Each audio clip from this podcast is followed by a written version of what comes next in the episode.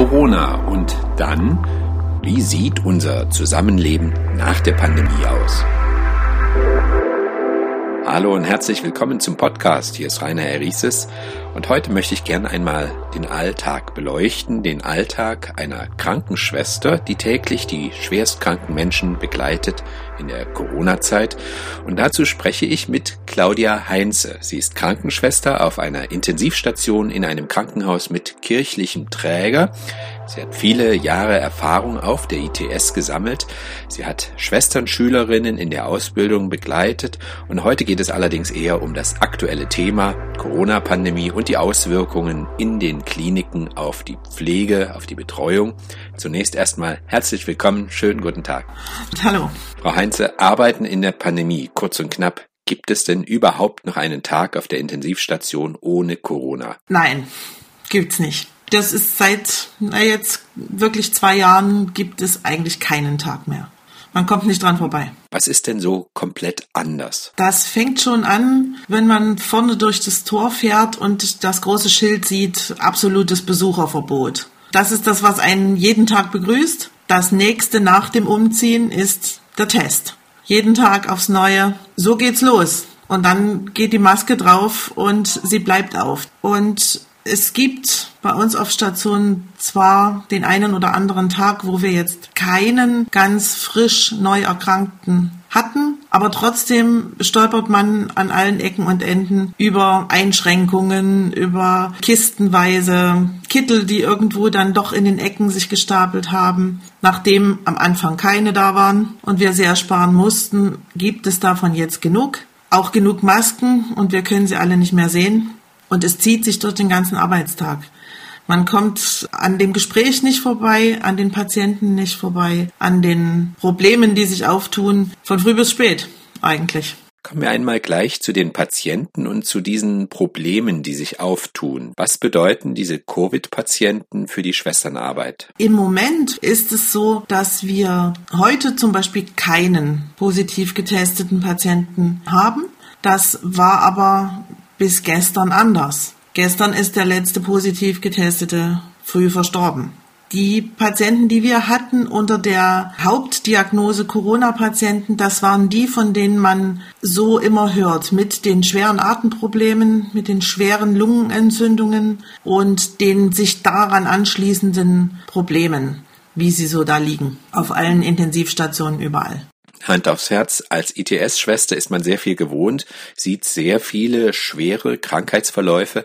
Patienten kommen ja nicht umsonst auf eine Intensivstation, sie kämpfen um ihr Leben teilweise. Das ist ja in Nicht-Pandemie-Zeiten nicht anders. Hat sich mit dem Krankheitsbild Covid jedoch trotzdem etwas geändert? Ja, es, es, hat sich schon verändert. Wir sind viel gewöhnt. Wir kennen lange und schwere Verläufe. Über all die Jahre, die ich da bin, habe ich viel gesehen schon. Und trotzdem bei den Corona-Patienten ist es anders, weil sie an einer so aggressiven Krankheit leiden und weil es so hoffnungslos ist. Man ist mit ihnen viel allein im Zimmer man ist angekittelt, das macht schon ein ganz komisches Gefühl. Das kennen wir aber auch von anderen Krankheiten, dass wir uns äh, verhüllen müssen mit Maske und, und Kittel und Haube und man dann mit den Patienten allein ist. Aber es fühlt sich irgendwie anders an und man hat noch einen, einen Feind mit im Zimmer, nämlich das Virus, das mich auch, bis ich geimpft war, äh, habe ich das schon auch als eine persönliche Bedrohung für mich empfunden für meine Gesundheit. Und von Viren wissen wir, wir kämpfen irgendwie blind in der Gegend rum und man kann nur hoffen, dass der Körper das alleine schafft. Und das ist das, was es so schwer macht. Man steckt unglaublich viel Kraft rein, viel, äh, viel Manpower, viel Pflege, viel Mühe, viele Sorgen, vieles hin und her und man weiß, das ist so hoffnungslos sie werden es vermutlich nicht schaffen. Und das ist das, was so sehr belastet. So viele davon zu verlieren. Hm? Aber wenn ich das mal so sagen darf, das Leiden, das Sterben gab es ja auch vor Corona in der Intensivstation und damit den Kampf um jeden Patienten. Was ist da anders? Man hat so viele Möglichkeiten in der Intensivmedizin. Bei den Corona-Patienten ist man so schnell am Ende seines Lateins. Wir, man kann nicht viel tun. Also man ist schnell am Ende und sieht dann, muss zugucken. Und das ist das Anstrengende und das, was es so belastend gemacht hat. Im Moment erholen wir uns gerade ein bisschen davon. Man muss auch sagen, das Prinzip unserer Station ist, wir hatten auch noch die ganze Zeit andere Patienten. Es gibt einen Innen- und einen Außenbereich. Und wenn man fünf Tage im Innenbereich eingeschlossen war, war die Möglichkeit, ich kann auch mal dann wieder draußen anderen Kranken, die es ja auch noch gibt, mich wieder zuwenden und, und sehe mal wieder was anderes. Das, denke ich, ist für Kollegen auf Stationen, wo es ausschließlich diese Patienten hatte, ganz schwer. Wenn die gar nichts anderes mehr sehen als immer dies, denselben Verlauf dieselben Sachen jeden Tag, die oft eben schlecht ausgehen. Mhm. Jetzt ging es ja vorwiegend um die emotionalen Anstrengungen. Wie ist es körperlich, also für das Pflegepersonal, mit diesen schwerstkranken Patienten noch dazu immer unter dieser Schutzkleidung zu arbeiten? Das ist anstrengend. Das ist wirklich anstrengend.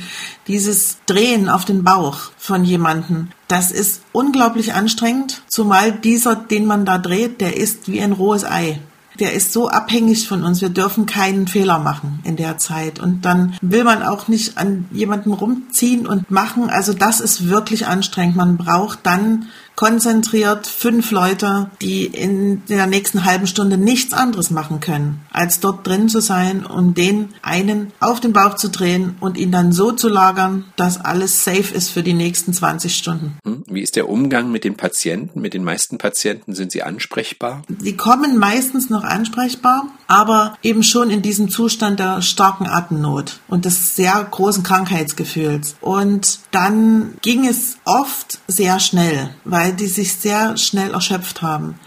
Also es ist wie beständiges nicht genug Luft kriegen. Sie wissen dann irgendwann nicht mehr, wie sie, wie sie sitzen, ste stehen geht gar nicht, aber was sie tun können selbst und sind dann irgendwann relativ schnell so, ja, so, so krankheitsergeben, weil es gar nicht anders geht. Und das ist eigentlich noch, das ist eine schwere Zeit, wenn man, wenn man die Angst sieht. Die wissen genau, was sie haben. Die Patienten wissen von Tag eins dieser ganzen Pandemiezeit an, was ihnen blüht. In den ersten Tagen hatten wir auch schon Patienten, die wir als Corona verdächtig isoliert hatten. Die lagen allein in ihrem Zimmer und man denkt sich zur Ablenkung, kriegen sie einen Fernseher. Ja, das auf keinem Sender kam irgendwas anderes. Man sah nur noch rote Zahlen und es war schlimm. Die wissen genau, was ihnen bevorstehen kann. Und das macht es nicht leichter. Auch für die Angehörigen zu Hause ist das, ist das die Katastrophe. Denn wie wir alle wissen, sind Besuche nicht erlaubt. Die Leute, die einen Angehörigen mit diesem Krankheitsbild auf einer Station oder einer Intensivstation haben,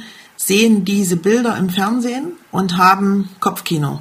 Ich spreche heute mit Claudia Heinze. Sie arbeitet auf einer Intensivstation in einem Krankenhaus in kirchlicher Trägerschaft in Leipzig. Vielleicht vertiefen wir das Thema noch. Angehörige, kein Kontakt mit den Patienten. Ja, dumme Frage. Wie schlimm ist das eigentlich, gerade auf der Intensivstation? Das ist ein, das ist ein ganz schweres Thema in der ganzen Corona-Zeit. Die Besuchseinschränkungen, die Kontaktverluste, die dadurch einfach geschehen. Für den Patienten ist es eine Katastrophe, seine Liebsten nicht haben zu können, die zu Hause wissen nicht, was passiert. Wir kennen uns nicht. Ich finde es eigentlich immer sehr schön, wenn man einen guten Kontakt zu den Angehörigen hat. Ich rede gerne mit denen, weil ich dadurch auch vieles über meinen Patienten erfahre. Es ist ja nicht so, dass alle Patienten auf Intensivstationen beatmet sind und man mit, nicht mit denen sprechen kann. Man erfährt ganz viel, man ist sich sehr nah, erfährt viel Familiengeschichten, und äh, guckt sich Fotos an oder so. Und jetzt ist das so, ich weiß nicht, wer zu meinem Patienten gehört. Wie sieht die Frau aus? Hat der Kinder? Ähm, ist der frisch verliebt, gerade getrennt? Ist seine Mutter gerade gestorben? Alle solche Dinge erfahre ich nicht, kann also mit ihm darüber nicht, äh, nicht sprechen. Ich kann aber auch niemanden fragen, was mag der denn? Trinkt er gerne Kaffee oder lieber doch nur Tee? Er spricht nicht, aber er kann ja was trinken, so ungefähr. Also diese, diese Sprachlosigkeit, das ist wirklich eine, das ist eine menschliche Katastrophe für alle Seiten. Diese Telefonate mit den Familien über den Krankheitszustand, die führen in den meisten Fällen die Ärzte. Aber manchmal hat man doch mal jemanden dran und da merkt man, wie, wie gut das tut, einfach mal so ein Gespräch mit jemand, der mal fragt, wie geht's Ihnen denn? Denn das ist auch was, was mich interessiert. Wie geht's denen zu Hause? Was machen die gerade? Und es ist auch erschreckend, wie man sich daran gewöhnen kann, dass die Besuchszeit irgendwie jetzt gar nicht mehr existent ist auf, auf der Station im Ablauf. Die war richtig eingeplant. Eine Zeit, wo unsere Leute ihre Besucher kriegen. Und jetzt ist da in diese Lücke was anderes gerutscht, was wir dann alle tun in der Zeit. Ich erlebe viel Verzweiflung, viel Traurigkeit, ganz viel Heimweh von den Patienten, denn es betrifft ja alle. Auch die, die kein Corona haben und die bis jetzt alles gemacht haben und alle Tests negativ und alle kriegen keinen Besuch. Und das ist wirklich bitter. Denn das kann auch für andere Patienten, das kann lange dauern und manch einer leidet schon, wenn er drei Tage zu einer Untersuchung ist und sieht seine Liebsten nicht und man verliert so dieses, dieses ein bisschen den Kontakt. Und das ist wirklich traurig. Wie müssen wir uns das Klima vielleicht unter dem Personal vorstellen? Eine solche Arbeit kann ja doch erschöpfend sein und dieses legt sich vielleicht auf die Arbeitsatmosphäre, also das tägliche Miteinander. Es ist angespannt, aber ich finde, wir, wir sind ein gutes Team. Wir sind bisher gut durchgekommen. Unser Team ist auch nicht kleiner geworden in der Zeit, sondern eher größer. Also es, es geht. Wir sind ein gutes Team, wir kennen uns gut, wir sind immer im Gespräch. Es ist bei uns Gott sei Dank nicht so weit gekommen. Aber es ist anstrengend und man hat schon irgendwann, man ist schneller an seinen, auch an seinen körperlichen Kräften gewesen. Weil man ja auch nicht nur die Krankenschwester, der Krankenpfleger dort ist und nur diese acht Stunden diese Probleme hat. Und man geht nicht raus und alles ist schön, sondern alles bleibt irgendwie immer gleich. Und das macht so anstrengend. Ja, woher kommt dann all die Kraft? Hm. Schwierig. Ich weiß es gar nicht so ganz genau. Also woher die anderen ihre Kräfte auf, auftanken können, kann ich nur mutmaßen. Über mich, ich bin über mich selber fast ein bisschen erstaunt. Ich hatte schon Weihnachten 20 schon gedacht, wie soll das gehen, wenn das noch länger geht? Mal ins Kino gehen, ins Theater gehen, mit Leuten sich treffen. Das sind eigentlich die Punkte, wo ich auftanke. Alle nicht da, mir persönlich hat geholfen, dass ich die ganze Zeit durchweg meine Aktivitäten in meiner Kirchgemeinde hatte, aktiv dort mitmache, was geht, mich kreativ einbringe, leider nicht singen darf, wie alle Chöre, und trotzdem dadurch den Kontakt gehalten habe. Es ging. Es geht auch noch eine Weile. Aber es wäre schöner, es wäre wieder anders. Hm? Es wird ja immer wieder über fehlendes Personal in Kliniken gesprochen, jetzt vor allem in Zusammenhang mit der kommenden Impfpflicht für das Personal. Ja, mir kommt da ein Aspekt zu kurz. Spielt denn nicht auch die innere Einstellung eine Rolle nach dem Motto, ich bin ja Krankenschwester auf einer ITS, ich habe das so gewollt? Ja, sicher. Na klar, das spielt auf jeden Fall eine wichtige Rolle. Die Entscheidung, die man mal getroffen hat für den Beruf, auch die Entscheidung, die man ja immer wieder trifft, dort zu bleiben, auf genau dieser Station. Ja, man hat sich das so ausgedacht und es gehört dazu. Natürlich trägt auch viel die Erfahrung, ich denke mir, wenn ich diese ganzen Sachen jetzt erleben müsste in meinem Beruf, wäre ich jetzt Anfang 20. Das wäre, glaube ich, schwer auszuhalten. Jetzt auch mit der, mit Lebenserfahrung, auch mit der Aussicht, was bedeuten manche Krankheitsverläufe? Was sind das für Dinge? Was kann sich im Leben dadurch verändern? Guckt man ein bisschen anders drauf? Aber es ist halt, in dieser Zeit sind wirklich so viele Leute an dieser einen Krankheit gestorben. Wir sind das Sterben gewöhnt, aber wir sind ja auch, auch dafür sind wir da, dass Menschen ein gutes Lebensende haben können. Das ist auch unsere Passion. Aber hier konnte man so gar nichts tun. Nur so, so zugucken. Das, das ist das Schwere in diesen, in diesen Zeiten. Hm, wie ist das eigentlich nach der Arbeit? Schutzkleidung weg, Geruch des Krankenhauses verlassen, dann zu Hause Fernsehen angeknipst, da geht's weiter mit Corona. Wir sprachen ja schon davon, die Menschen anderer Berufe sehen ja nicht jeden Tag solche Qual von Patienten hautnah. Naja, ganz so in der Blase leben wir, glaube ich, nicht. Das, das ist so ein Innen und Außen im Krankenhaus und die Welt da draußen ist es nicht. Aber es ist mir hilft natürlich dabei, dass ich von vielen Menschen umgeben bin, wie viele andere Krankenschwestern und Pfleger auch, die im Metier arbeiten. Man weiß, wovon man redet. Wenn ich in ein Lebensumfeld käme, wo ich die Einzige wäre, die diese Erfahrung hat und alle anderen würden leben, als würde, würden sie von nichts was wissen, das wäre schon, glaube ich, noch komischer. Im Moment hat man ja viele um sich drumherum, alles Experten, alle, die sich auskennen und man hört auch trotzdem ziemlich viel komisch erzählte Sachen. Aber ich habe jetzt nicht das Gefühl, dass ich so das Leben trenne. Es ist natürlich, aber auch in meinem Umfeld oder man hört Geschichten darüber, ähm, was so für krude Ideen unterwegs sind und für verschwörerische Ideen, dass das alles überhaupt nicht stattfindet und so weiter. Da muss ich dann echt sagen, dann komm mal vorbei und guck dir es an. Also da fehlen mir dann auch die Worte und da kann ich auch nichts dazu sagen. Das ist mir auch zu anstrengend, mich auf Diskussionen einzulassen oder auf irgendwelche verschwörerischen Gespräche. Das, da kann ich nicht mit und da will ich auch nicht mit. Gab es oder gibt es in dieser Pandemie auch spürbare Anerkennung für das Pflegepersonal, etwa diese Prämien? Gab's. Gibt es, ist auch jetzt gerade so in der Auszahlung, das wird so mit eingearbeitet. Das ist ganz schön. Das finde ich gut, das ist auch richtig. Ich finde, im Ganzen ist die Diskussion, die sich um unseren Berufsstand entwickelt hat, eine wichtige. Ob sie dem Berufsstand guttun wird, werden wir sehen. Mich macht aber ein bisschen traurig, dass viele Sendungen, die man so auf allen Kanälen sehen konnte, immer so viel gezeigt haben, wie schwer unser Beruf ist und wie hart und wie, wie, wie tief die Augenringe sind und wie schlecht alles ist immer erst ganz am Ende, wenn der Abspann schon läuft und die Aussicht auf die nächste Sendung und sehen Sie jetzt gleich das und das, dann sagt diese arme Pflegekraft, aber es ist der schönste Beruf der Welt und ich würde ihn immer wieder machen. Es ist, ich will nicht sagen das Schönste, für mich ja, aber es ist ein wunderbarer Beruf. Momentan hat er so sehr gelitten. Aber ich glaube, Krankenpflege war zu allen Zeiten immer äh, schlecht angesehen. Erst wenn man sie braucht, ist man froh, dass es Leute wie uns gibt.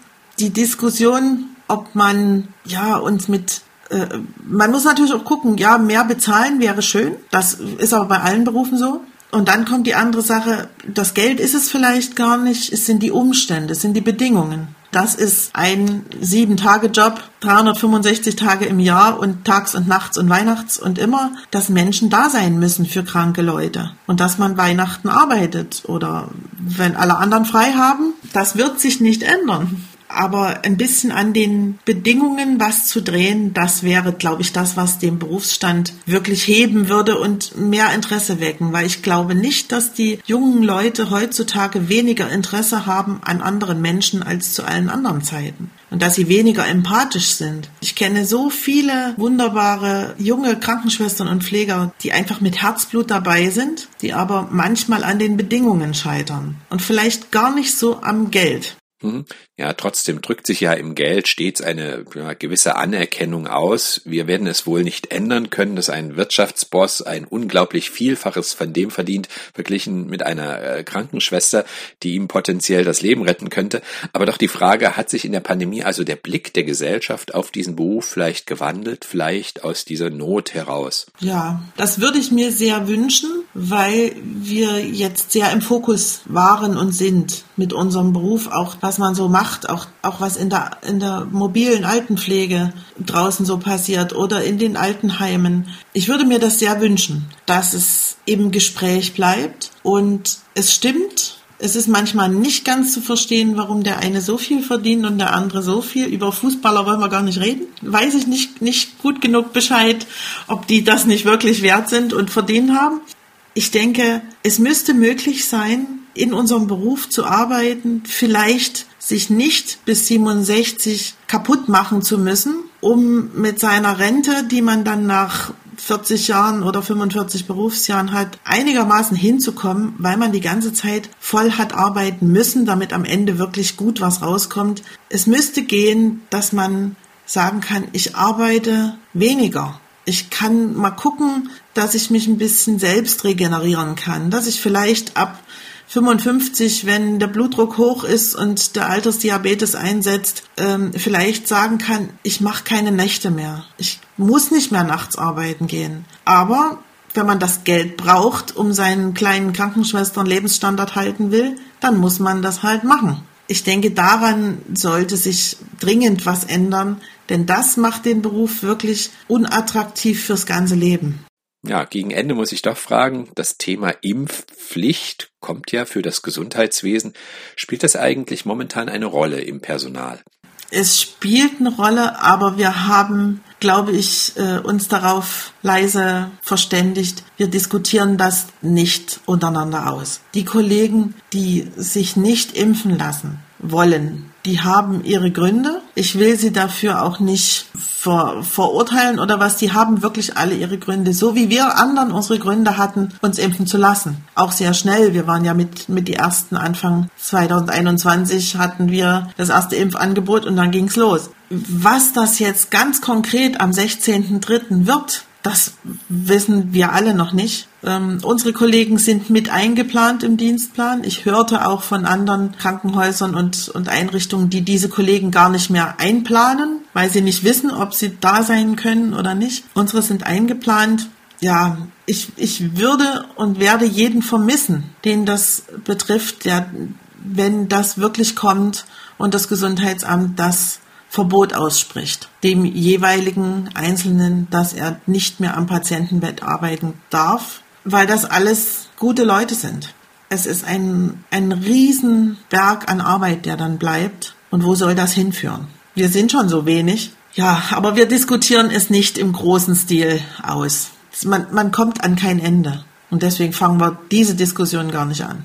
Ja, und bezüglich der Patienten, gibt es da etwas angesichts des Sterbens? Kommt da nicht der Gedanke hoch manchmal, ich kann es einfach nicht mehr sehen, der Patient hätte sich doch impfen lassen können, ähm, hätte nicht leiden müssen? Hm, nein, also bei mir nicht. Das mag es geben, sicherlich, aber bei mir gibt es das nicht. Ich finde es bedauerlich, zumal ich wirklich Verläufe gesehen habe von jungen Männern, wo die ganze Familie nicht geimpft war, wo ich denke, das ist, eigentlich ist es überflüssig, so einen schweren Verlauf zu riskieren. Aber auch sie haben sich dafür entschieden, aus welchen Gründen auch immer. Für mich macht es keinen Unterschied, ob jemand geimpft war, einmal, zweimal, womit ist, die Behandlung ist dieselbe. Ich finde jeden dieser Verläufe ausgemacht bedauerlich, wenn es so schlimm geworden ist. Wir hatten auch Patienten, die alles richtig gemacht hatten und trotzdem erkrankt sind. Auch das gibt es meistens mit schweren Vorerkrankungen, die jegliche andere Infektion auch sehr schwierig gemacht hätten. Aber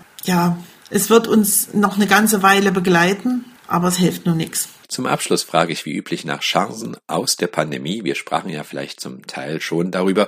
Was könnte ein Lichtblick, eine neue Erfahrung sein? Na, ich denke, äh, die Chancen, die es jetzt für unseren Berufsstand haben kann, ist wirklich dass wir ein bisschen aus diesen, aus der, aus der Ecke rausgekommen sind, dass viel mehr über unseren Berufsstand und alles, was damit zu tun hat, gesprochen wurde. Ich denke, da kommen viele, viele gute und neue Ideen auch zutage. Und ganz praktisch auf unserer Station war eine oder ist eine der Chancen, wir haben Hilfe bekommen von Leuten, die draußen gehört haben, die brauchen Hilfe, die brauchen Unterstützung. Da kommen Menschen, die helfen unseren Stationshilfen beim, beim Arbeiten. Und durch Schließungen von Betten in dieser Zeit haben wir das gesamte Personal einer externen Station bei uns zu Gast gehabt. Jetzt wird es langsam wieder weniger, aber man hat sich kennengelernt. Die waren da, um uns zu helfen, um uns zu unterstützen. Nicht unbedingt bei der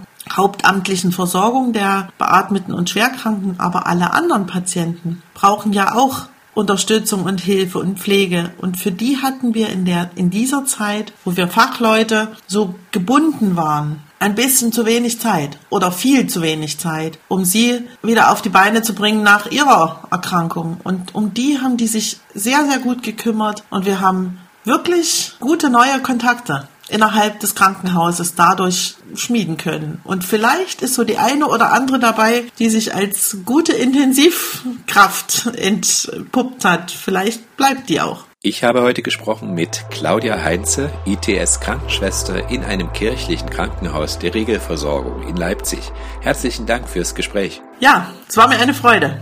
Dankeschön für die Fragen. Und Ihnen danke ich wie immer fürs Zuhören. Machen Sie es gut. Auf Wiederhören.